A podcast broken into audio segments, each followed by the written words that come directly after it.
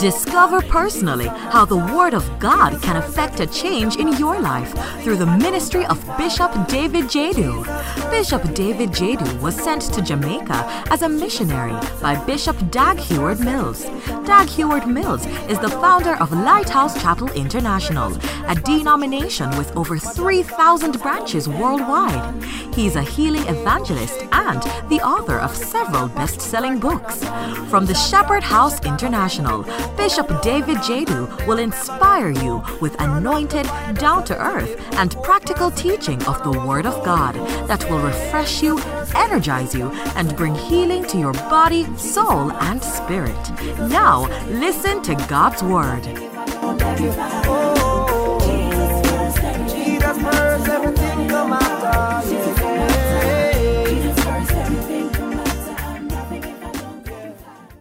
Ladies and gentlemen, let's welcome Bishop David. Hallelujah. Amen. Clap your hands together for Reverend Mark. All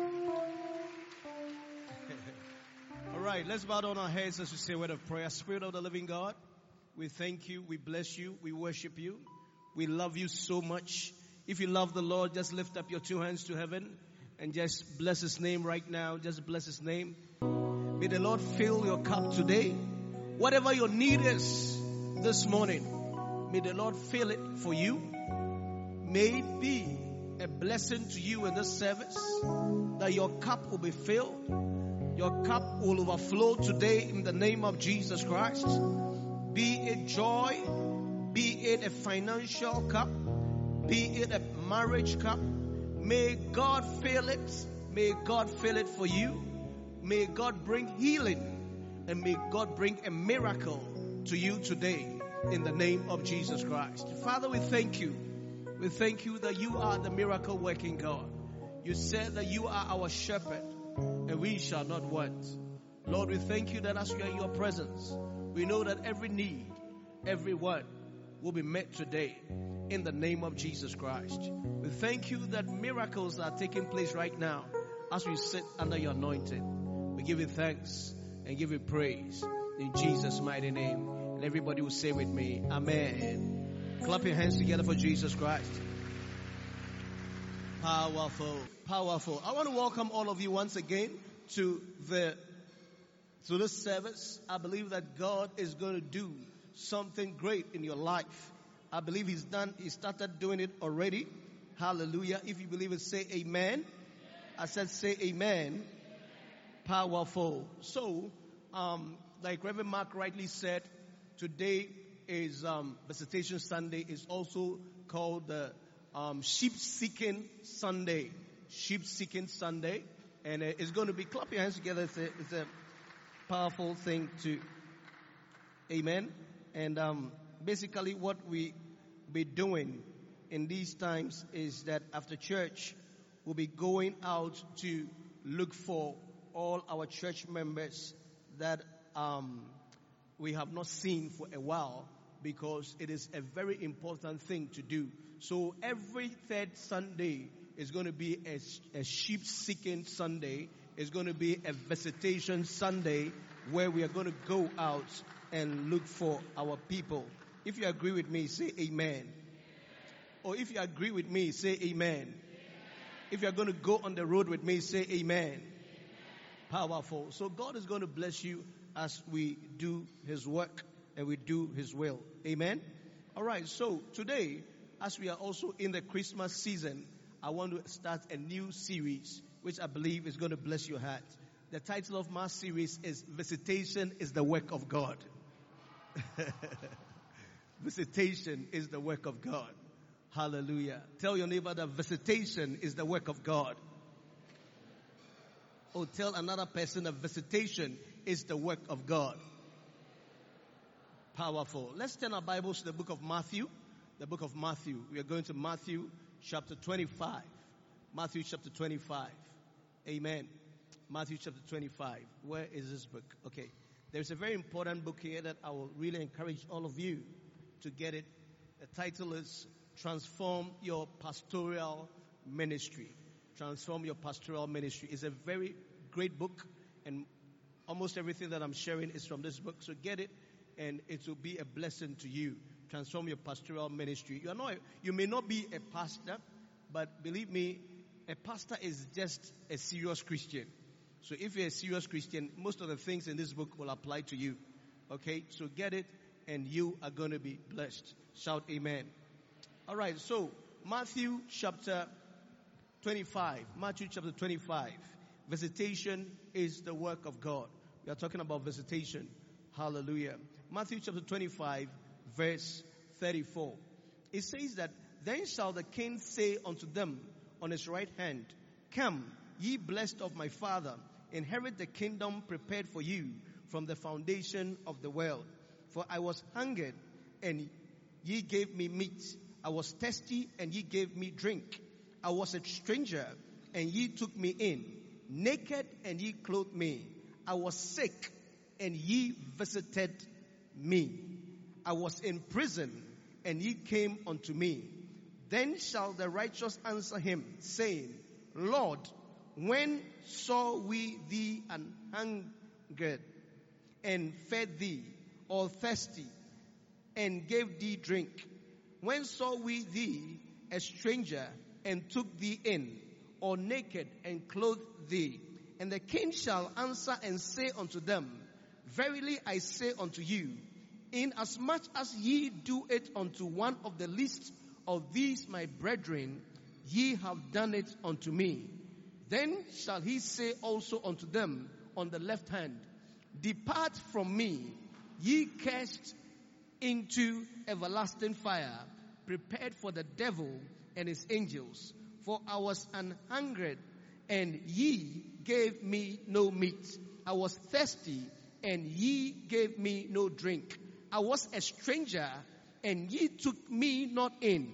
Naked, and ye clothed me not. Sick, and in prison, and ye visited me not. Then shall they say, then shall they also answer him, saying, Lord, when saw we thee an hungered, or athirst, or a stranger, or naked, or sick, or in prison, and did not minister unto thee? Then shall he answer them, saying, Verily I say unto you, inasmuch as ye do, or ye did it not to the least of these, ye did it not to me.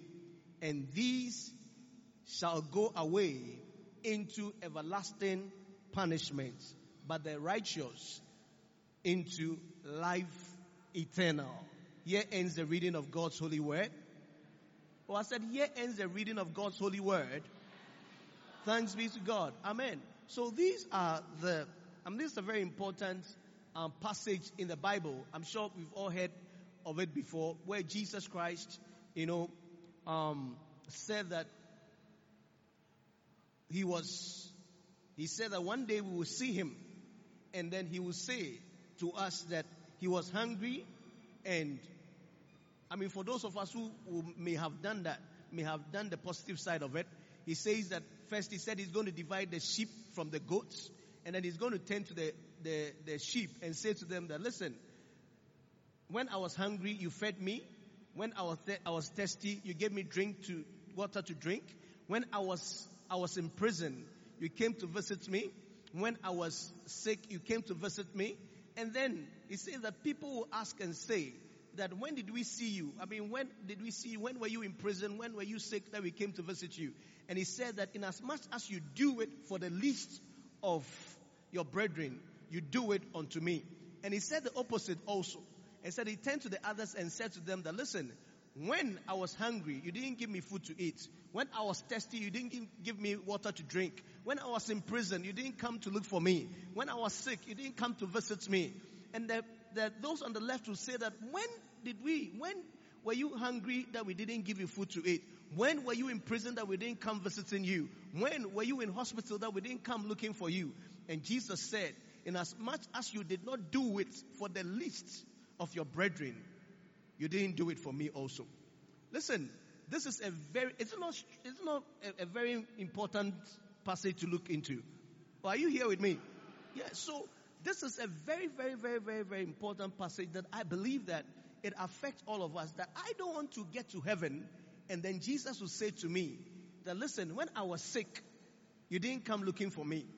When I was in hospital, you didn't come to visit me. When I was thirsty, you didn't give me water to drink. When I was in prison, you didn't come visiting me. That is why we are talking about visitation now. We are talking about visitation because visitation is the work of God. It is one of the serious and very important duties of a believer.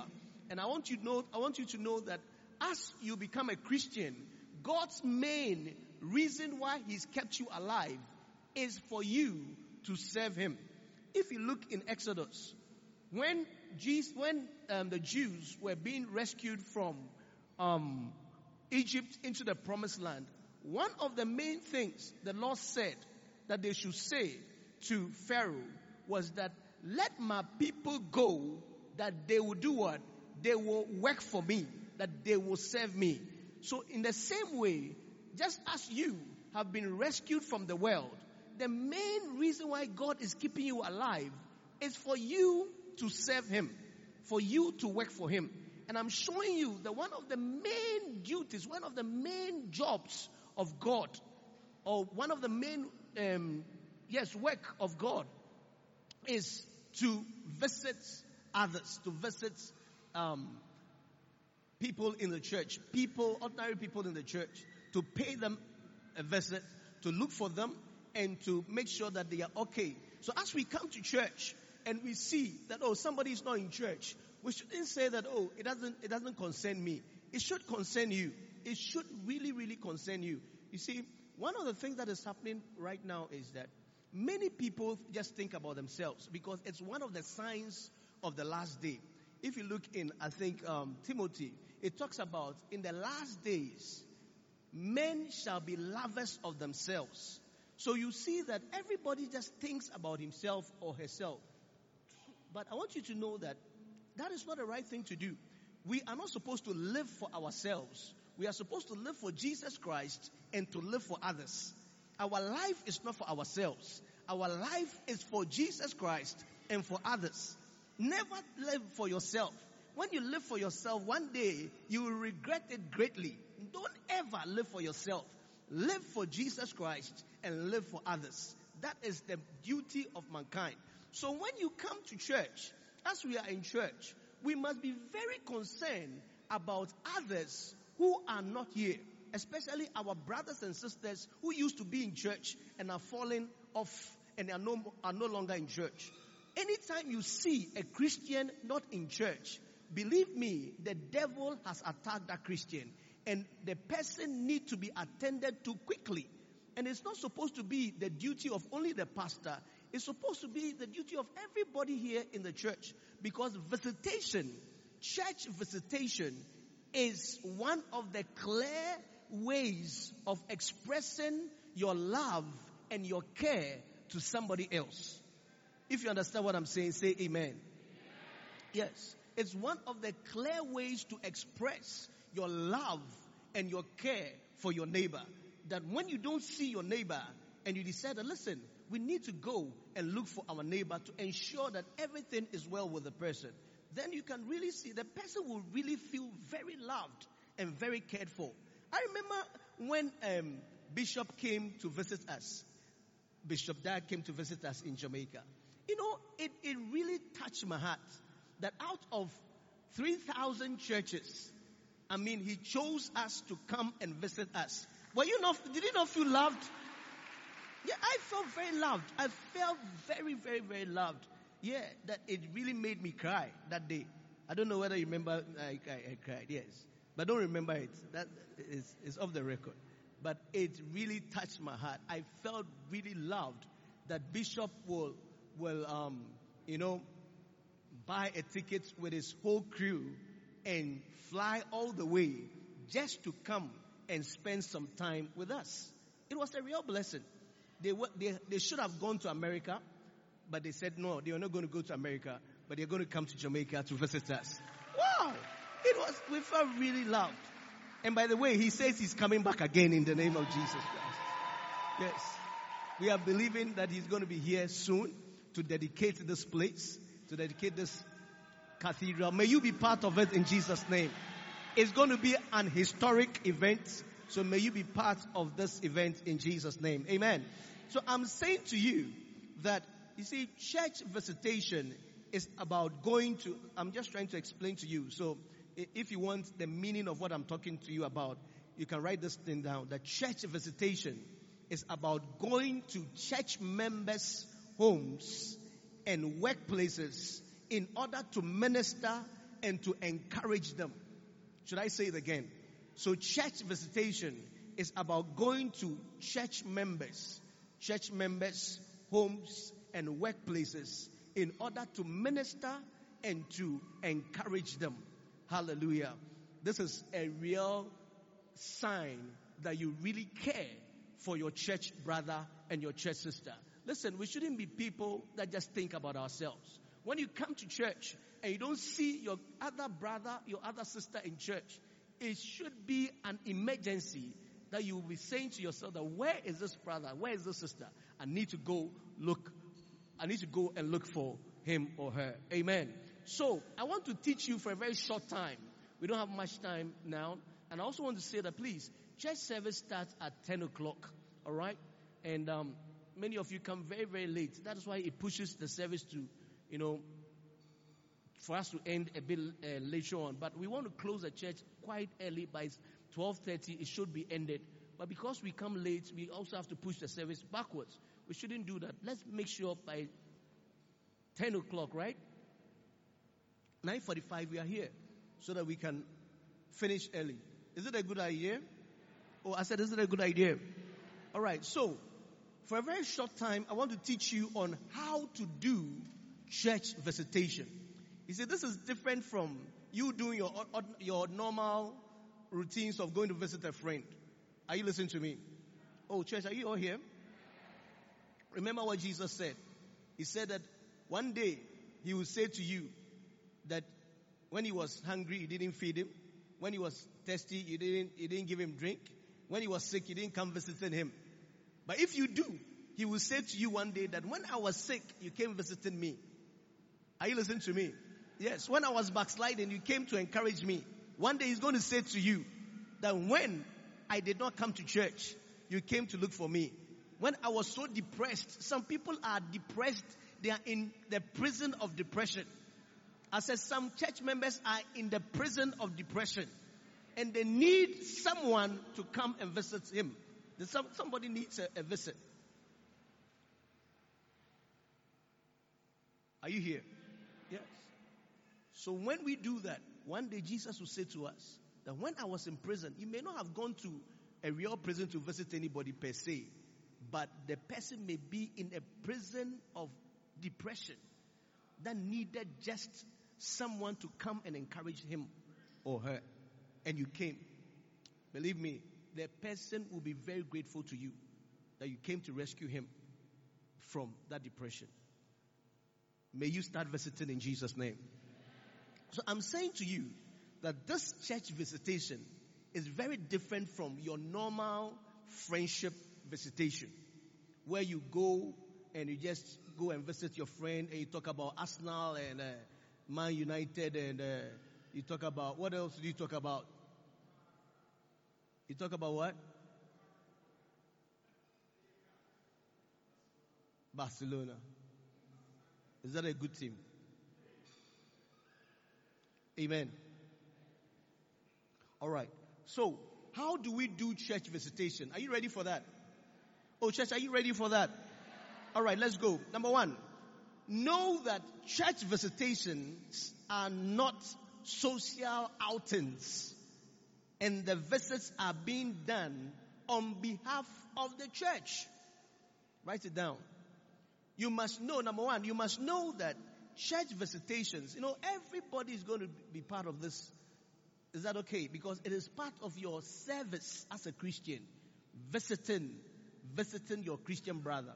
It is part of our Christian duty to visit our brothers and our sisters that are falling off.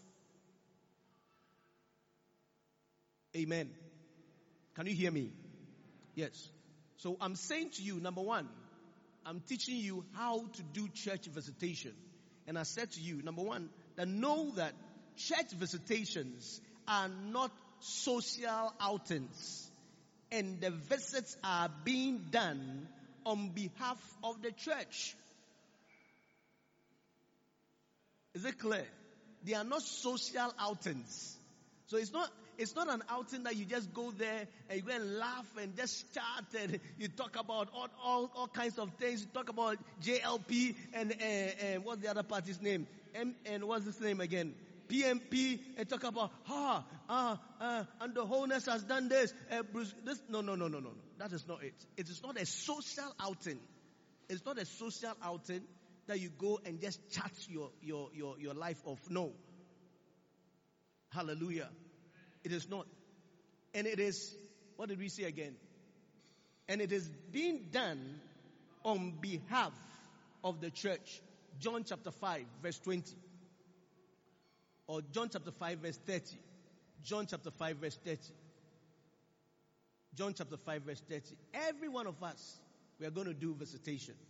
We are going to join up and do visitation because it is the work of God. God expects every one of us to care for our neighbor. That if you sit next to someone and you don't see the person, you must go looking for the person. It cannot be that you sat by someone and the person has not been in church for two weeks and you don't care. You don't even have the person's number. It is a mistake. It is an error. It is not Christianity. We must care for each other. We shouldn't bring the spirit of Cain into the church where Cain was asked that, where is your brother Abel? And he said that, am I my brother's keeper? Listen to me. We are each other's keeper. Tell your neighbor that you are my keeper. I am your keeper. Tell your person, I am your keeper. I am your keeper. We are each other's keeper. If you are not around, it is my concern. Do you agree with me, church? Yes. Daily, if you are not around, it is my concern. I have to come looking for you. Yes, God will hold me accountable if you are not around and I did not visit you. If you look in the Bible, Jeremiah Bible says that God is against us because we have not visited his flock. Can you believe that? Mercy. May that never be said of us in Jesus' name. So I'm saying to you that church visitations are not social outings and the visits are being done on behalf of the church and not on your own behalf. Look at it, John chapter 5 verse 30. Jesus said that I can of my own self do nothing. As I hear, I judge, and my judgment is just because I seek not my own will, but the will of the Father which hath sent me. Amen. One of the greatest visitations that the world ever received was the visitation from the Lord Jesus Christ himself. And when he came, what did he say? He said, listen, I did not come on my own. It is the Father that sent me. It is the Father that sent me. In the same way, when you are doing church visitation, you are not doing it on your own accord. When you go to church, or when you go to, when you go visiting a church brother or a church sister, you must first of all inform your pastor that I am going to visit this brother or this sister that has not been in church for a while. And when you go and you get there, tell the brother that I am visiting on behalf of my pastor or I'm visiting on behalf of the church. Amen. Is that clear? That is why it is not a social outing. It's not a social outing that you go and chat about Man U or you chat about Portmore United or you chat about Usain Bolt or what do you chat about?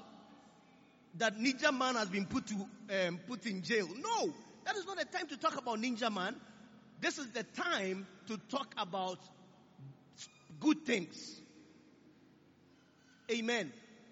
Oh, I said amen. Great. So when you go, you are not going on your own accord. You are going on behalf of the church. And I want to stress it again. That as you go, you must first of all inform your pastor that listen, sister, what's the sister's name again? Give me a sister's name. Sister Tanisha or t- t- sister uh, uh, uh, Now, I wonder, sir.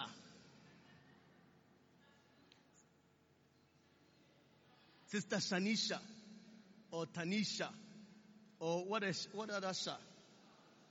Keisha. Sister Keisha has not been in church for so long. And so we have decided to go look for her to see that all is well with her. Are you following what I'm saying? Yes, it's a very important thing because, you see, if you don't do that, you don't inform your, your, your pastor and you go, anything can happen. Anything can happen. Do you understand? So you must inform your pastor about you going, and as you are going, you're also doing it on behalf of the church. And you must inform the person that you are visiting that I am coming, I am here on behalf of my pastor or on behalf of the church. We have not seen you around, and we are here to see that everything is okay with you. It's a very important thing, and that it will touch the person's heart.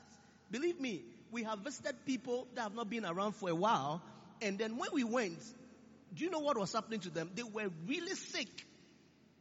They were sick in bed and didn't have anybody to take care of them. Yes. I know of a lady, an older lady, that she used to go to church and she had not been in church for a while. And so the people in the church noticed that she was not coming to church and they decided to go to her house. When they went to her house, she was almost dead because she didn't have any family and she was, she was, she had fallen on the ground and had been there for almost a whole day and was almost dead. It was the visitation that actually saved that woman's life. Oh yes, it was the visitation that actually saved the woman's life. Listen, don't joke with visits. It's, it's a godly thing. It's a sign of your love and your care for your Christian brother. I'm saying to you that listen, stop thinking. You see, the world is designed so much that it's designed in a way that everybody thinks about themselves. Everybody thinks about themselves. That is why this day, even your neighbor, you don't know your neighbor. Your neighbor, the person who lives next door to you, you don't know him or her. You don't know your neighbor. You have nothing, you have no, you have no kind of a relationship or some kind of acquaintance with your neighbor. But Bible tells us in the book of Proverbs that your neighbor is more important than your brother. Your neighbor, the person who lives next door, is more important to you than your brother. It is wisdom. Why is it wisdom? Because you may have a brother who lives in foreign. When something armed robbers come to your house, gunmen come to your house, you can't call your uncle who, or your brother who is in foreign. It's your neighbor who is next door who can save you. So if you have quarreled with your neighbor and you're not talking to your neighbor,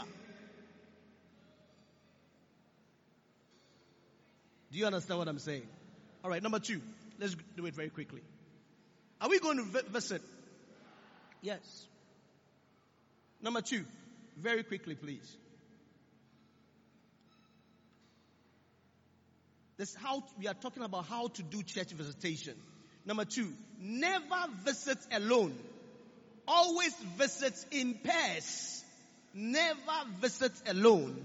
Always visit in pairs. Luke chapter 10 verse 1. Never visit alone. Always visit in pairs. Luke chapter 10 verse 1. What does it say? It says that after these things, the Lord appointed other 70 also and sent them two and two before his face into every city and place whither he himself could come. Amen. He appointed what? Oh, are you here? You are very quiet. Church, are you here with me? All right. Can you hear me at the back? Is it clear? All right. So listen. Bible says that Jesus appointed the 70 to and send them what? How did he send them? How did he send them? He sent them two by two. Two and two. Is that okay? So when you are doing church visitation, ladies and gentlemen, you don't go alone. Never go alone. Because we have seen, we have experienced casualties. Casualties in the church where people have gone to visit someone And things have happened. Things have happened. First of all, the person, the church member was accused of raping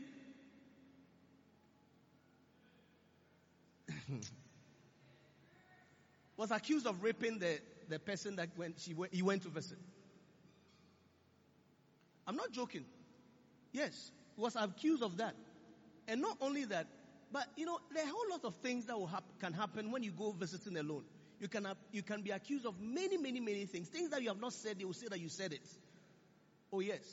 You are trying to show the person love, and in the end, they will turn the whole case against you. Yeah. That is why you don't do that. You don't do that.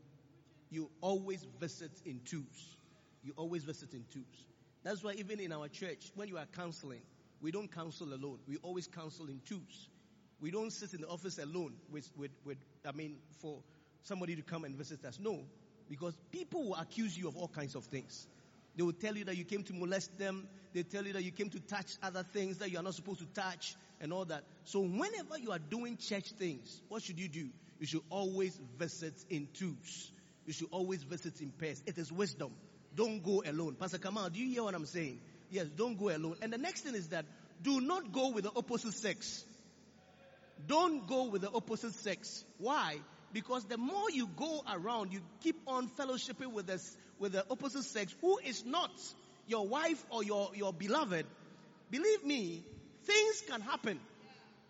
Things can happen. Sometimes you fall in love. Sometimes you find yourself, you know, having sex and all kinds of things. You don't want that. You don't want to be tempted. Amen. Oh, I said amen. Well, Pastor, you are not strong. Yes, I'm not strong. I am wise. So I would not like to go on visitation with the opposite sex alone. It is, it is wrong. Because the more you are with the same, the same girl, if you keep on going, if I keep on going on the station with this uh, lady, by the time I realize I'm in love with the person. Yes, that's how it is. That is why it is not wise for you to fellowship with the opposite sex who is not, is, is not your spouse. You are married and every day you are going on, you are going to lunch with, with, with, with, with, with a sister in your, in your workplace. Huh? Every day you are given a lift to a, the opposite sex, a sister, and you are taking her to work, and then lunchtime you go to you go to, you go to lunch with that same girl. By the time you realize something will go on. I remember many years ago, many many years ago, I was my my my beloved. I think I was going to visit my beloved. Or I was I can't remember what it was, but my my father said something to me that hey, you are going to your girlfriend's house, yeah?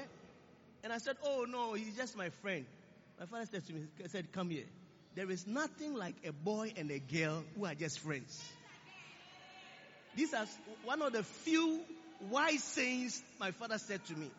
He said, There is nothing like a man and a woman just being friends. There's nothing like that.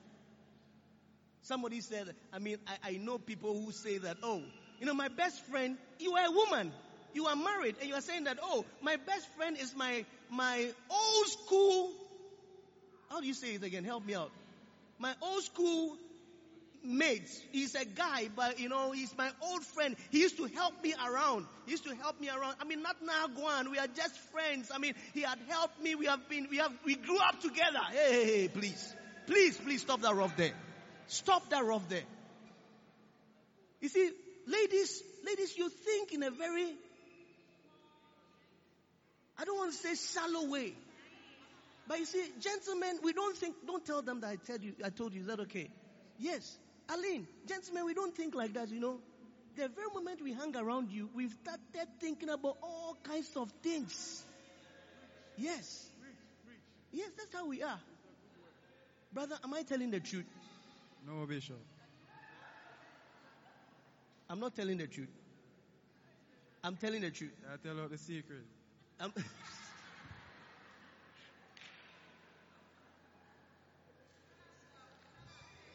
Amen. I said amen. Yes, I'm telling you the truth. Because see, guys are moved by their eyes. So may, we may not be in love with you, but the very moment we start giving you so much attention, I mean, guys don't just give attention just like that. They don't just give attention just like that. I mean, you think we don't have anything doing? It, there's a saying that there is nothing like a free lunch. There's nothing like that. There's nothing like a free lunch. So, oh, pastor, eh, eh, he's my old, eh, my old schoolmate. We grew up together. Not Nagwan. He's very helpful. Hey, guys, we are not just helpful. oh. We are not just helpful. When we are doing it, we have ulterior motives. Oh yes, yes, including myself. Yes. Oh, I want to take you for lunch. There's no ties before. Of course, we don't want any ties. We want to do it with no ties. That's even what we like best. What we enjoy best is doing it with no ties. Hey! We enjoy that one more than anything else. Yes, we like the one that has no ties. Yes. So you bring yourself. They will do it for you with no ties. By the time you realize 20 people have done it for you with no ties. Yes. Yes. Yes. That's how it is. Don't tell them I said, I said it to you. But I'm just saying that, I'm telling you. It's true. So don't be going out for lunch with men or women. Okay? Yes. Do you understand what I'm saying? Yes. Why, why did I say all this? In pairs. But you see, these, these days, the world has become very complicated. Now, even if you are going, you, are, you say two men should go on visitation, then another problem is also coming up. Hey! now you are not even sure what to do. Because you sent two men to go on visitation, by the time you realize something complicated has also arisen.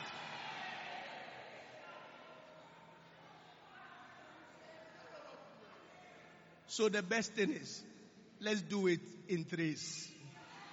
so, clap your hands together for Jesus Christ.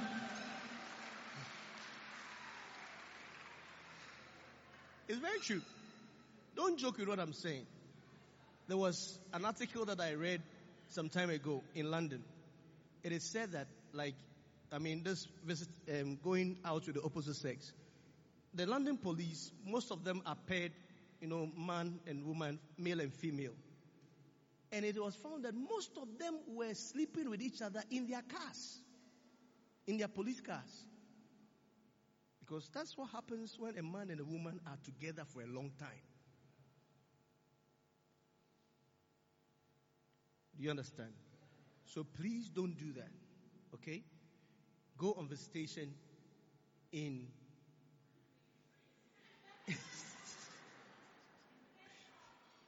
in threes is safer. It's safer.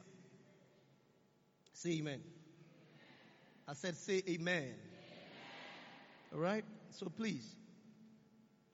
And if you're a gentleman, don't fall in love with another gentleman. All right? Especially in Jamaica, there are a lot of women. So if you start falling in love with another gentleman, another gentleman, it, it is it is wrong. It's very, very wrong. Biblically, it is wrong. Scientifically, it is wrong. All right? So don't fall in love with another gentleman. If you listen to me, listen, are you listening to me? Even if, even if, listen, many, many people in such situations were molested when they were young. Listen, even if you are in such a situation, believe me, you can overcome it. And you are going to overcome it in Jesus' name. Yes, you are going to overcome it with strength and with power. Yeah. If you, if you see yourself not being attracted to ladies, always say to yourself that I like ladies, I like girls, I don't like men, I like girls. Say it to yourself all the time. You are going to overcome it in Jesus' name. I said you are going to overcome it in Jesus' name. Yes. Number number three. Okay. Number three. We are talking about how to do church visitation. Number three. Every church visit must be a spiritual event with a spiritual impact. How do you do that? You must share and encourage the person with the word of God. So every church visit must be a spiritual event with a spiritual impact. And I'm saying to you that how you do that is by sharing the word of God. So you go and visit somebody that the person is sick. Share the word of God with the person that listen, by his stripes we are healed. God is going to heal you. You're going to come out of the sick bed. Everything is going to be okay. You go out and you see that the person is so depressed. The person is so broke. Nothing now going for the person. Encourage the person with the word of God that God is going to make a way for you where there seems to be no way. Oh yes, a, a good job is going to come your way. Yeah. And if you have some money, give the person money. Amen. Yes. Yes. Give the person, if you see that the person is broke and the person is, is, is in need, give the person money if you have the money. Recently, one of our pastors, one of our shepherds went, went on visitation and met a certain brother who was very, very sick. I mean, he, he looked very, very sick. But as the, as the, the shepherd was talking to the gentleman, he realized that it was not sickness, it was hunger. So immediately he organized some, I think KFC or something, and brought, the guy was so weak that he had to actually feed the guy and then gave the guy some water to drink. Immediately the guy drank the water, the guy stood up and said, let's go on visitation. the guy resurrected from the sickness. So it was not sickness, it was hunger. But the guy was shy to say that he was hungry. Amen. And was, was really, do you know that sometimes you can be so sick, I mean so hungry that you are sick. Even you get headaches when you, you're hungry. Yeah. After the guy drank the water, the guy stood up and said, listen, where are we going next? We want to go on visitation. Amen. So you do what? You encourage others with the word of God when you go on visitation. Luke chapter 10, let me read it to you very quickly. Luke chapter 10 verse 38. It says that it came to pass as they went that he entered into a certain village and a certain woman named Martha received him into her house. And she had a little, a sister called Mary, which also sat at Jesus' feet and did what? They heard his word. They heard his word. So Jesus went to visit Mary and Martha and Bible says that he shared his word with them. May you share the word of God when you go on visitation. Don't go and talk about Arsenal and talk about Beenie Man and talk about um, um, what's it called uh, JLP or PNP. Don't talk about those things. You can start and talk a little about it, but in the end, it should always end in the word of God and in encouraging the person in the faith. Shout amen. Can we do it? I said, can we do it? Yes, we need to do it because Jesus one day will say to you that when I was sick, you came visiting me. When I was weak, you came to visit me. You came to look for me. Yes. That's going to be our story in Jesus' name. Number five, we are doing this very quickly. Last but one. Oh, number four. Number four, very quickly. Number four, every church visitation must end with a powerful prayer. Every church visitation must end with a powerful prayer. Can you see that it's very different from social visits? Yes, it's very different. So every church visitation must end with a powerful prayer. It must end with a powerful prayer. Hallelujah. Matthew chapter 8 verse 14. And when Jesus was come into Peter's house, Jesus went to visit Peter. He saw his mother's, he saw his wife's mother laid and sick of fever. And he touched her hand and the fever left her and she arose and ministered unto them. So Jesus went to visit Peter, and when he got there, he saw that Peter's mother-in-law was sick. And Bible says that he ministered to, to, to, to her, healing. Hallelujah. So in the same way, when you also go to go on visitation, we must always end with a powerful prayer. You need to pray. You need to do some spiritual thing there. Prayer is a spiritual event. You must always pray when you go on visitation. Amen. How many points do we have? Four? What's the first one? Let's do it very quickly. Number, f- number one is what? Or let's say it together. Number one. Number two, never visit alone, right? Yes, you should never visit alone. Number three, and then number four, every church visit must end with a powerful prayer. Number five, let's do it very quickly. A visitation must have a powerful, lasting impact. A visitation must have a powerful, lasting impact. Amen. A visitation must have a powerful, lasting impact. John chapter 1 verse 11. Bible says that he came unto his own and his own received him not. But as many as received him, to them gave he power to become sons of God, even to them that believed on his name. Amen. So you see that Jesus Christ, he came to this world and his visitation onto this earth had had it, it, it has it has impacted the world in so many ways. In so many ways. Even this Christmas, we are celebrating it because Jesus Christ visited the world. God visited the world. Wow, isn't that a powerful thing? Anytime, anytime you write down the, the date, 2017, you are declaring that Jesus Christ came to this world because 2017 is 2000 AD. That is 2000 after the death of Christ. Or, how do you say it in the Greek? Anno. Yes, whatever it is. Amen. So it's AD, that's after the death of Christ. Is that right? So 2017 AD. So we are declaring that Jesus Christ came to this world 2017 years ago after his death. That's what we are in. So he's just his three years of ministry. He, he's lived on this earth for 30 years, ministered for three years. It, it has really left a great impact on this earth. Your visitation must have a lasting impact on the person's life. Many years ago, there was a young man called Mark John Ano. Do you know who it was? Mark, John Mark, John Mark Ano. This, this gentleman, he came to church in London, and myself and Reverend Ebenezer went to visit him. And it, I believe that it has had a lasting effect on his life. That today he's here with us. Clap your hands together for. Yes. Isn't that powerful?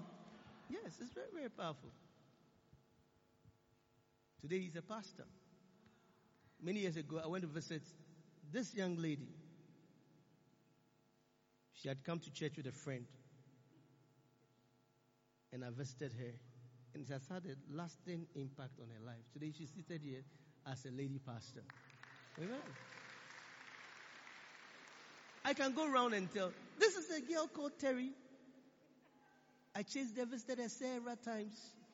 She, she didn't even want to come to my church. I had to visit her, talk to her, talk to her, talk to the husband. I knew them before I knew anybody, almost anybody in the, in the in this country.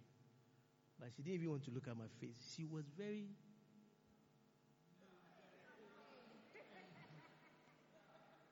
She pretended as if she was rude. Meanwhile, she was not rude. Yeah. Anytime I was going to her house, I feel I was afraid. Hey! I was very scared. See, will this lady receive us nicely? But by the grace of God, today she's here, and not only that, but she's here with the husband in a bow tie.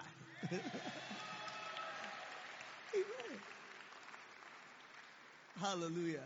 So a visitation can have a lasting impact on the person. Amen. Do you understand what I'm saying? Yeah. So don't just waste your visitations. And remember that do not go alone. Always go with somebody that is more mature than you are. You will learn a lot from the person. Amen. Always go with somebody that's spiritually matured than you are. I was so grateful that I had opportunity of going on visitation with Bishop Richard. Oh, believe me, it really had a lot of impact on my life. I learned a lot from him because there are a lot of things in ministry that you will not learn it. You will not learn it in the books. You will learn it as you fellowship with those that are in the ministry already. Amen. Lastly, number six, use Sundays as your most valuable day for visitation. Use Sunday as your most valuable day for visitation. Why? Because Sunday, most people are at home. Ephesians chapter 5, verse 16. It says that redeeming the time because the days are evil. As you come to church, don't just waste it. As you come to church and you look around and you don't see your fellow brother, your fellow sister in church, one of the things that you can do is that organize the next person, your, your visitation partner, and tell the person, listen, I didn't see Sister Kenisha in church. As we are going home, let's pass by Sister Kenisha's uh, house so that we check whether she's okay or, I mean, what is actually going on with, with her. Do you understand? And most of the time, you meet the person at home because it's a Sunday. So Sunday is a very valuable day. Remember that Sunday is for God. Sunday is not for rice and peace. Sunday is not for working for anybody. God gave us how many days? Seven days. He says that use six days to do whatever you want to do. The seventh day, use it for Him. Give Him one day for Him. I mean, that is why we, we Bible says that He put it in the commandments and said that remember the Sabbath day and keep it holy. How do you keep something holy? Everything becomes holy when you dedicate it to God because God is holy. So when you give your Sunday to God, Sunday becomes holy. And I'm saying to you, Sunday is for, it's not for rice and peace. It's not for cooking rice and peace or for washing or for resting. No, Sunday is for God. Sunday is for God. Serve God on Sunday from morning till the evening. Let it be for God. Come to church after, after church service when you are going home. Look around and look for the people that are not in church. As you are going home, pass by the person's house and encourage the person. Strengthen the person with the word of God. And the person will, will be happy with you one day. The person will be very grateful that you visited him or her. Hallelujah. Are you not happy that some of you, are you not happy that I came to visit you? Are you not happy that I came to visit you? Yes, Bishop. Are you sure? Yes, Bishop. Yes. Who else have I visited? Did I visit you? Have I visited you before? Yes, Bishop.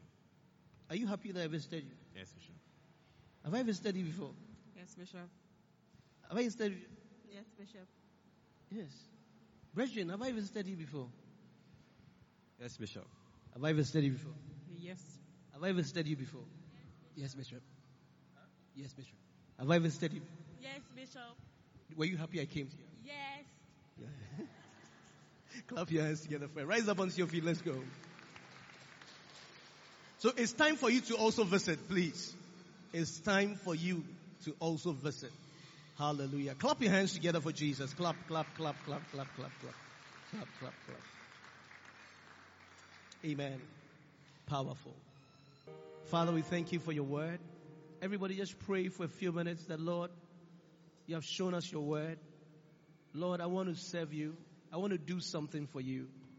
I want to visit somebody that I can have a significant impact on a person's life.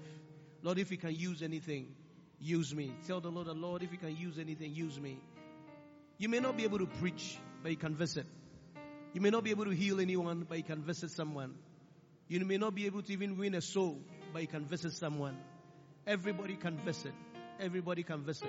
Remember the words of Jesus. He said that when I was sick, you visited me. When I was in prison, you came to visit me. There are people that are in different types of prisons. Financial prisons, debts prisons, depression prisons, conflict prisons, marital prisons, that they need somebody to come and encourage them. You are the one that they are waiting for. That if only you will rise up and visit, you are going to save a soul. Father, we thank you. We are asking that if you can use anything, use us, O God. Use us to visit your flock. Use us to visit your flock. Lord, you said that you are against the shepherds because they have not visited your flock. Please may you not be against us. We'll visit your flock. We'll look for them. We'll search for them. We'll seek for them, Lord. Help us, O God, in the name of Jesus Christ. Now, every head bowed, every eye closed. I want to pray for you. If you are here, maybe you came today is your first time, or you've been coming to church, but you have not given your life to Jesus Christ. I want to pray for you before we end the service. Remember that without Jesus, you will die and go to hell. Jesus is the only way to heaven. He is the way, the truth, and the life. He is the one that said, No one can come to God except through Him. Listen, I want to pray for you. If you are here and you have not given your life to Jesus Christ, I want to pray for you so that you receive Jesus Christ before we end. Remember that if you don't do that, you have to pay for your sins one day in hell. You may not know when you will die. You can die today, you can die tomorrow. Anytime you hear the word of God, never say, I'm not ready yet. If you're not ready, God will never let you hear the word of God. Anytime you hear the word of God, it's a sign that this is your time for you to give your life to Christ. I want to pray for you right now. If you want to receive Jesus Christ as your Lord and your Savior, with every eye closed and every head bowed, I want you to lift up your right hand. Just lift up your right hand. Lift it up, lift it up, and I'll pray for you. Just lift up your right hand, and I'm going to pray for you. God bless you. God bless you. God bless you. God bless you. If you've lifted up your right hand, you want me to pray for you, come to me. Let me pray for you. Let me pray for you. Lift it up, your two hands. And I want you to say this simple prayer. Close your eyes. Say it with all your heart. Jesus is going to come into your life right now. Please say after me, Lord Jesus. Say, Lord Jesus. Congregation, help us. Let's pray together. Say, Lord Jesus, forgive me of my sins. Wash me in your blood. I confess with my mouth that you are God and you are Lord. And I believe in my heart that when you died, you rose up again. Lord Jesus, say, Lord Jesus, come into my heart, come into my life, be my God and be my Savior. From today, I belong to you. I am yours and you are mine. Thank you, Lord Jesus, for dying for my sins. Now, Satan, say, now, Satan, take your hands off my life. I belong to Jesus. Say, I belong to Jesus. I am washed in the blood of Jesus Christ. I'm a new person. All things are passed away and all things have become new. Thank you, Jesus, for dying for my sins. In mighty name I pray. Amen. Father, pray for all these wonderful people. I cover them in the blood of Jesus. I curse you, devils. Take your hands off their lives. These ones belong to Jesus. I bind you, devils. I cast you out of their lives in the name of Jesus. And Lord, I pray, fill them with the Holy Spirit. Fill them with your power. Fill them with your anointing. The anointing that destroys yokes. In Jesus' mighty name. Amen.